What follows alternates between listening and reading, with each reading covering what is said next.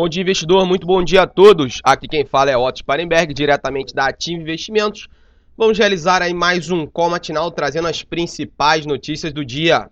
Por aqui, o mercado ainda absorve a estratégia de swaps cambiais adotadas pelo Bacen.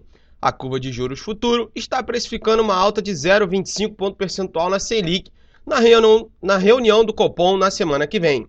No entanto, o presidente do Banco Central já sinalizou anteriormente que não pretende usar a taxa de juros para controlar o dólar.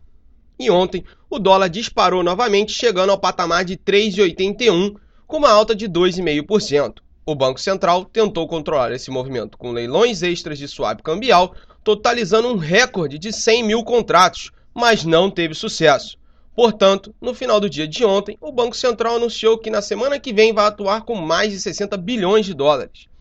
Lá fora, os futuros na Bolsa dos Estados Unidos operam em baixa diante da expectativa pelo anúncio de Donald Trump sobre a lista de produtos que serão taxados pelos chineses.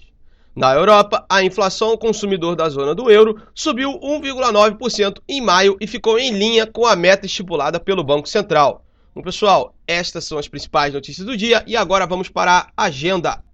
Às 10 horas, o Tesouro oferta até 10 bilhões em operações compromissadas de 9 meses. Às 10h15, nos Estados Unidos, o Fed divulga a produção industrial. Às 11 horas, na Universidade de Michigan, é divulgado o sentimento ao consumidor. Às 11h30, o Banco Central faz mais um leilão de até 8.800 contratos de swap cambial. E às 13h30, o presidente do Fed de Dallas, Robert Kaplan, discursa em evento Bom, pessoal, esta é a agenda do dia. Convido a todos a acessar o nosso site www.atimeinvestimentos.com.br e também a nossa sala ao vivo.